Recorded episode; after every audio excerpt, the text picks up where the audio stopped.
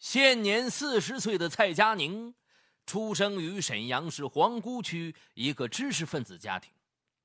她天性单纯善良，乐于助人。她的丈夫赵伟刚是一名外科医生，前些年和几个同学合资承包了一家专科医院，他出任院长。几年打拼下来，他们率先成了这个城市当中的中产阶级。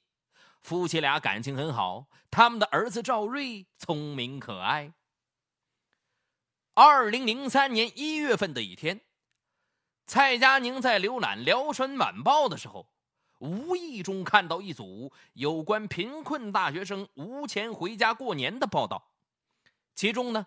就讲到沈阳一所大学的一名大二女生，由于家境贫寒，每个假期都要打三份工以筹集学费。两年没有回家的他，非常渴望回去看望卧病在床的母亲。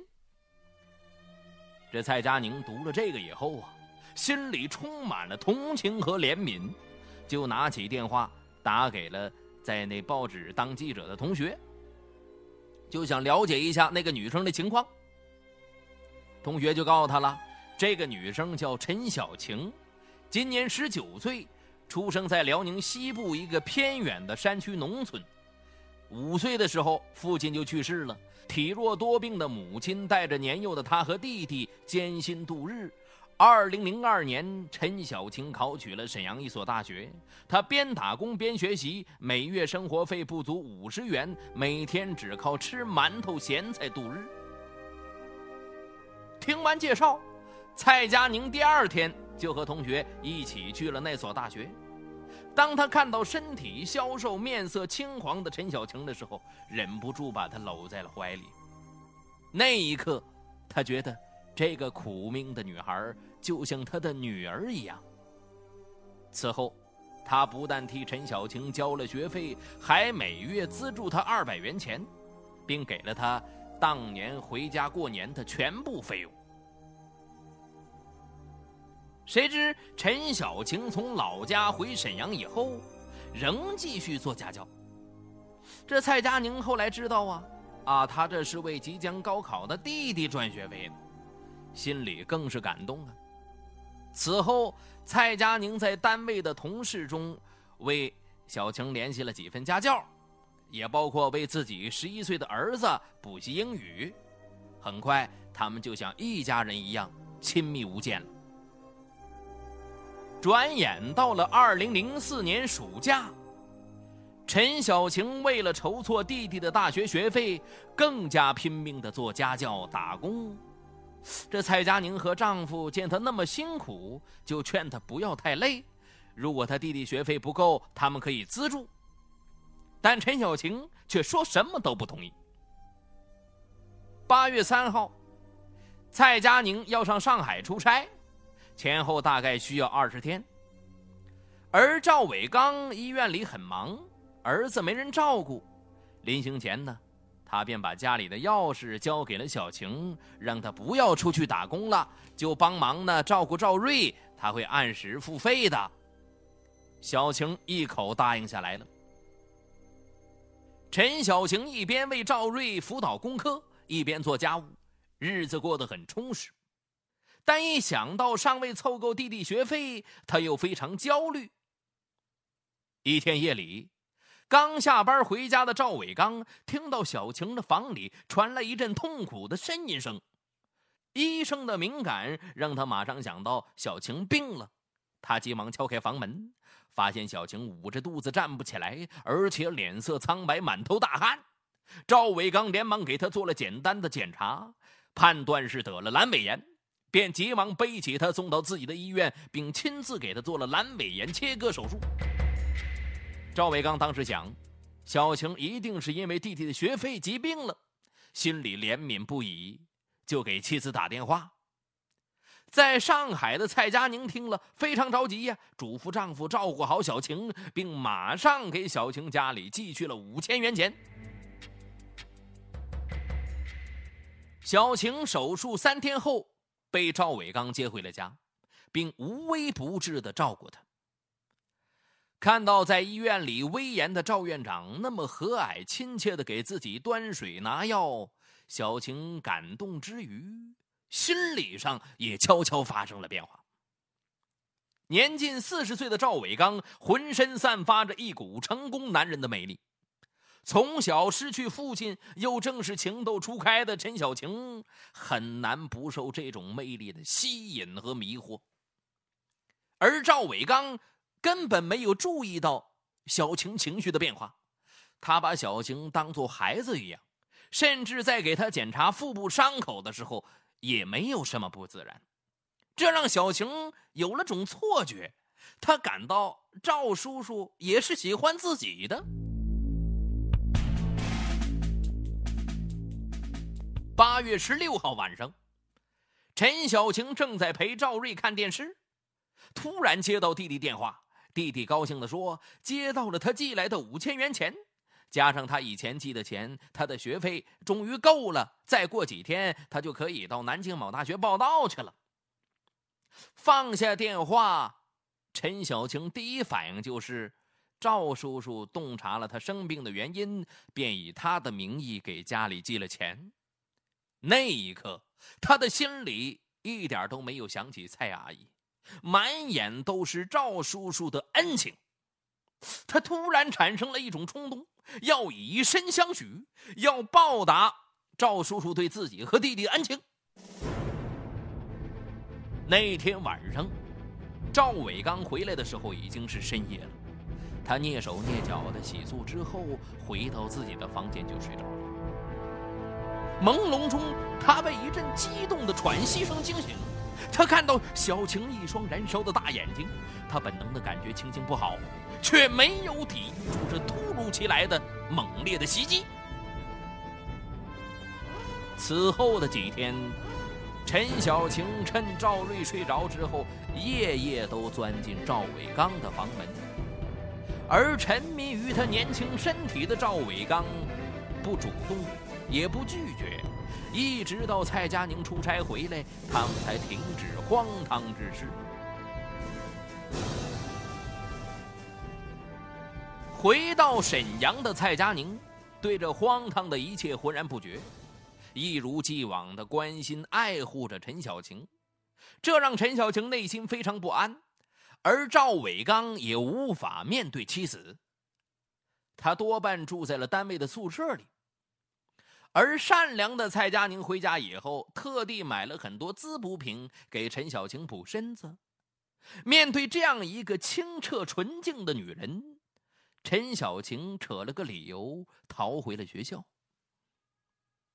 这期间呢，陈小晴本来想辞去赵瑞的家教，但又怕引起蔡佳宁的怀疑，而且呢，内心里啊还想多见见赵叔叔。可是。赵叔叔像是有心要避开他似的，从没在他做家教的时间出现。在愧疚与失落的双重折磨下，他开始抑郁寡欢起来了。蔡佳宁几番追问他有什么心事，小晴只得将另一个烦心的事说出来。什么呢？他母亲十年前得了胃病，现在已经卧床不起了，可他却对此无能为力。这一年国庆长假。在蔡佳宁的极力劝说下，陈小晴将母亲接来沈阳做检查治疗。陈小晴母亲检查的结果让蔡佳宁夫妇大吃一惊啊，胃癌晚期。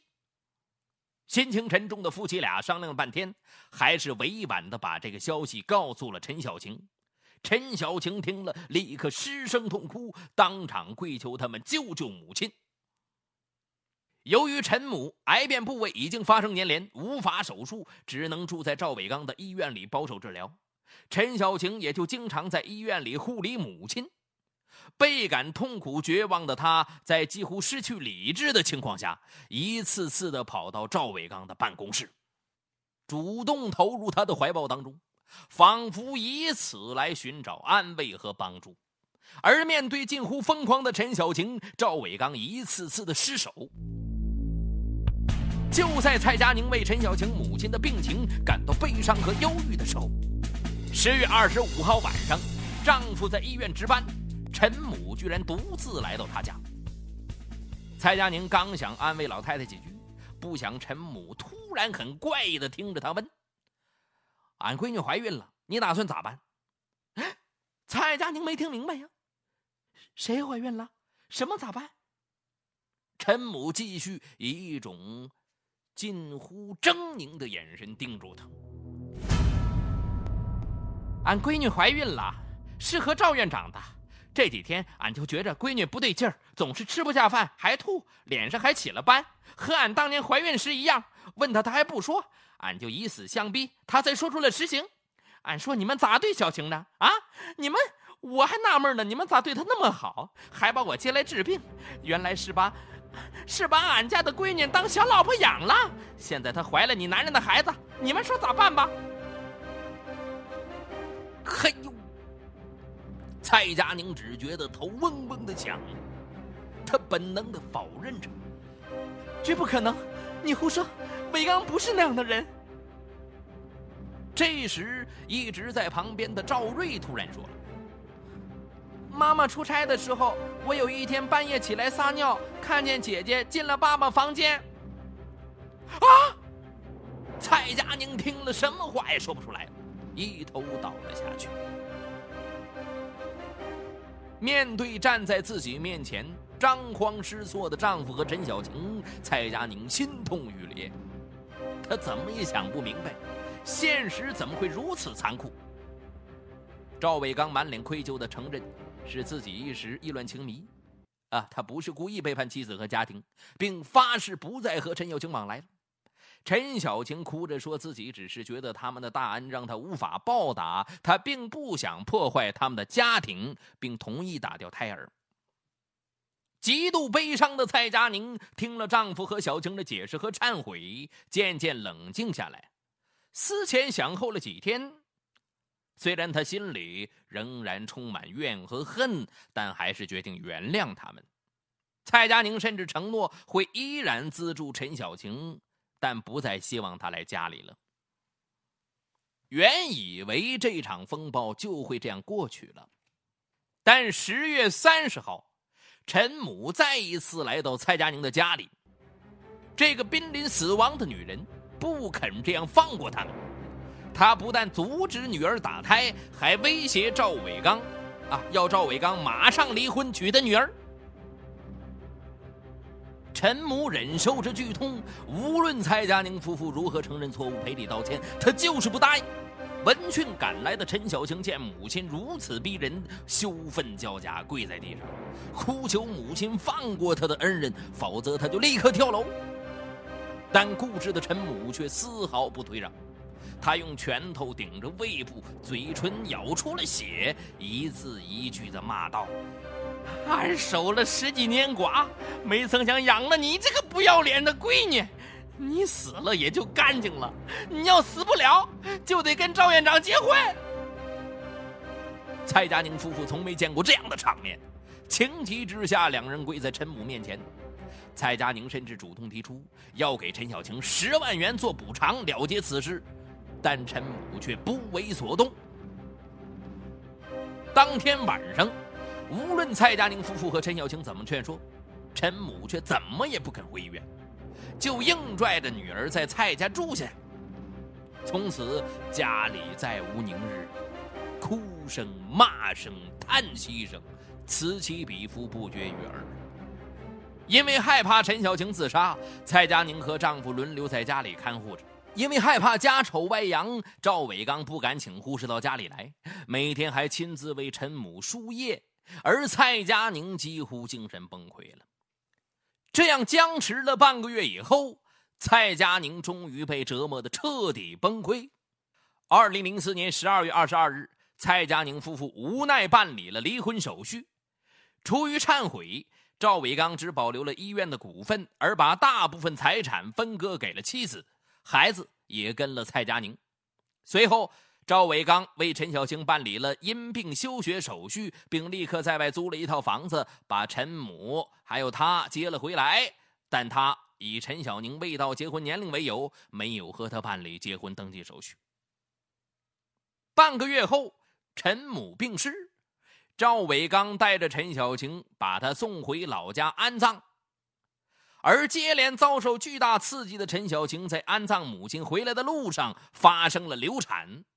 赵伟刚只好像对待一个孩子一样的照顾她、安慰她，却没有爱的感觉。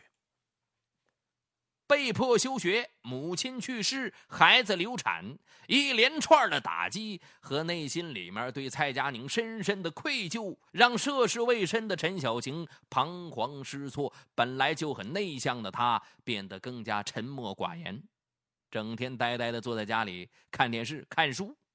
而赵伟刚因为工作忙，每天回家很晚，甚至有时就住在医院，即使在家也很少跟他说话。自从同居后，赵伟刚甚至没有再碰过她，没有快乐，没有寄托，甚至也没有爱的感觉。陈小青开始懊悔自己当时的一时冲动，怨恨母亲强加给自己的这份婚姻。他多么希望眼前的一切都是一场噩梦，他甚至希望自己还是那么贫穷，每天为了自己和弟弟学费去拼命打工，虽然苦，虽然累，但心里有希望，有目标，那样的生活才有感觉呀。而离婚后的赵伟刚心里的郁闷和悲哀更是无法言表，悔恨、痛苦和对蔡佳宁及儿子的强烈思念。让他寝食难安。有几次，他想回到原来的家，但到了门前却没有勇气敲门。他也曾打电话给蔡佳宁，想跟他复婚，但伤透了心的蔡佳宁一口拒绝了。赵伟刚开始经常性失眠，即使吃了安眠药也无济于事。于是他又开始喝酒，用以麻痹自己。由于整天萎靡不振、无心工作，他的医院经营每况愈下。紧接着，更大的悲剧发生了。二零零五年十二月十一号晚上，赵伟刚因醉酒在从医院回家的路上发生车祸，当场身亡。第一个接到交警电话的是蔡佳宁，因为赵伟刚的手机上存储的家庭电话仍然是原来家的电话。守在丈夫的尸体旁，蔡佳宁怎么都不敢相信丈夫已经走了。蔡佳宁和赵伟刚离婚后，很长一段时间，蔡佳宁都沉浸在绝望的怨恨之中，她发誓永远不原谅他们。但实际上，她一刻也没有停止对赵伟刚的思念。每次接到他的电话，听他声音沙哑的诉说自己悔恨和痛苦，他都流了很长时间的泪水。陈小晴是在第二天上午才得知赵伟刚出事的，他痛哭着跑到蔡佳宁家，问赵伟刚的尸体停在哪儿，他想见他最后一面。蔡佳宁厌恶的看了他一眼。叫人把他轰了出去，并拒绝他参加赵伟刚的追悼会。赵伟刚死后，陈小晴一下子失去了生活来源，因为赵伟刚早已负债经营，所属的医院已经是资不抵债，而且他们租的房子每月要一千五百元的租金，而且已经到期了。陈小晴再也付不起房租，房主每天来催他搬家。陈小晴在沈阳举目无亲，她又搬到哪里去呢？在离开学校以后，她的整个世界就只剩下赵伟刚。如今，她活着还有什么意义呢？二零零五年十二月二十八日上午，陈小晴把自己身上仅有的两千多元钱全部寄给了弟弟，然后在一家小药店买了一瓶强力安眠药。回到住处，他写了一份遗书。在给蔡佳宁的遗书中，他深深的忏悔自己的所作所为，并请求他的原谅。当天晚上，陈小青把自己穿戴整齐之后，吞服了安眠药。意识尚存的时候，他突然给蔡佳宁打了一个电话，断断续续的说：“蔡阿姨，我错了。临死之前，我想对你和小瑞。”说一声对不起，如果可能，也想听您说一声原谅。这样我就解脱了。蔡佳宁听了，下意识的感到陈小晴要出事儿了，急忙喊着：“小晴，你不要做傻事儿，阿姨马上来，你要听话。”由于陈小晴服用的是强力安眠药，到医院的时候已经是脉息全无。医生问蔡佳宁还要不要抢救，因为即使抢救过来，患者也可能成为植物人。蔡佳宁说。求您无论如何要救活他，花多少钱都无所谓，只要他活着。抢救进行了整整一周，期间，医生多次下达病危通知，每天的抢救费用高达三千多元。亲朋好友都劝蔡佳宁放弃，但蔡佳宁却咬着牙不答应放弃。二零零六年一月八日。昏迷了十二天的陈小晴睁开了眼睛。蔡佳宁欣喜异常，他流着泪对陈小晴说：“小晴，你做了一个噩梦，现在醒了。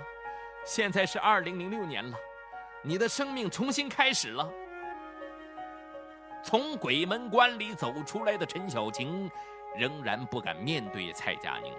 他转过脸去，泪水瞬间湿了枕巾。两天后，蔡佳宁在做通了自己父母的工作后，把无处可去的陈小晴接到自己家里，并请了一个保姆照顾她。为了让陈小晴尽快的走出阴影，重新振作起来，二零零六年春节。蔡佳宁还特意把小晴的弟弟接了来，姐弟俩高高兴兴的过了个年。送走陈小晴弟弟的那个夜晚，蔡佳宁轻轻推开了陈小晴的房间，微弱的月光下，陈小晴正在默默的流泪沉思。蔡佳宁轻轻地安慰她说：“小晴，让过去的一切都过去吧。”你还年轻，一切都可以重新开始。他问起陈小晴今后的打算，陈小晴茫然的摇摇头。蔡佳宁说：“你想不想重新回到学校，完成学业？”陈小晴吃惊的问：“我还能继续读书？”蔡佳宁笑着说。当然可以，你当初办的是休学手续，你还有学籍，可以随时回到学校啊。陈小晴再一次泪流满面。二零零六年二月二十日，蔡佳宁带着小晴来到他就读的大学，陪他办理了复学手续，并为他交了学费。如今，陈小晴重又回到他熟悉的校园，他在心里暗暗发誓。一定要努力学习，报答蔡阿姨的这份厚爱与宽容。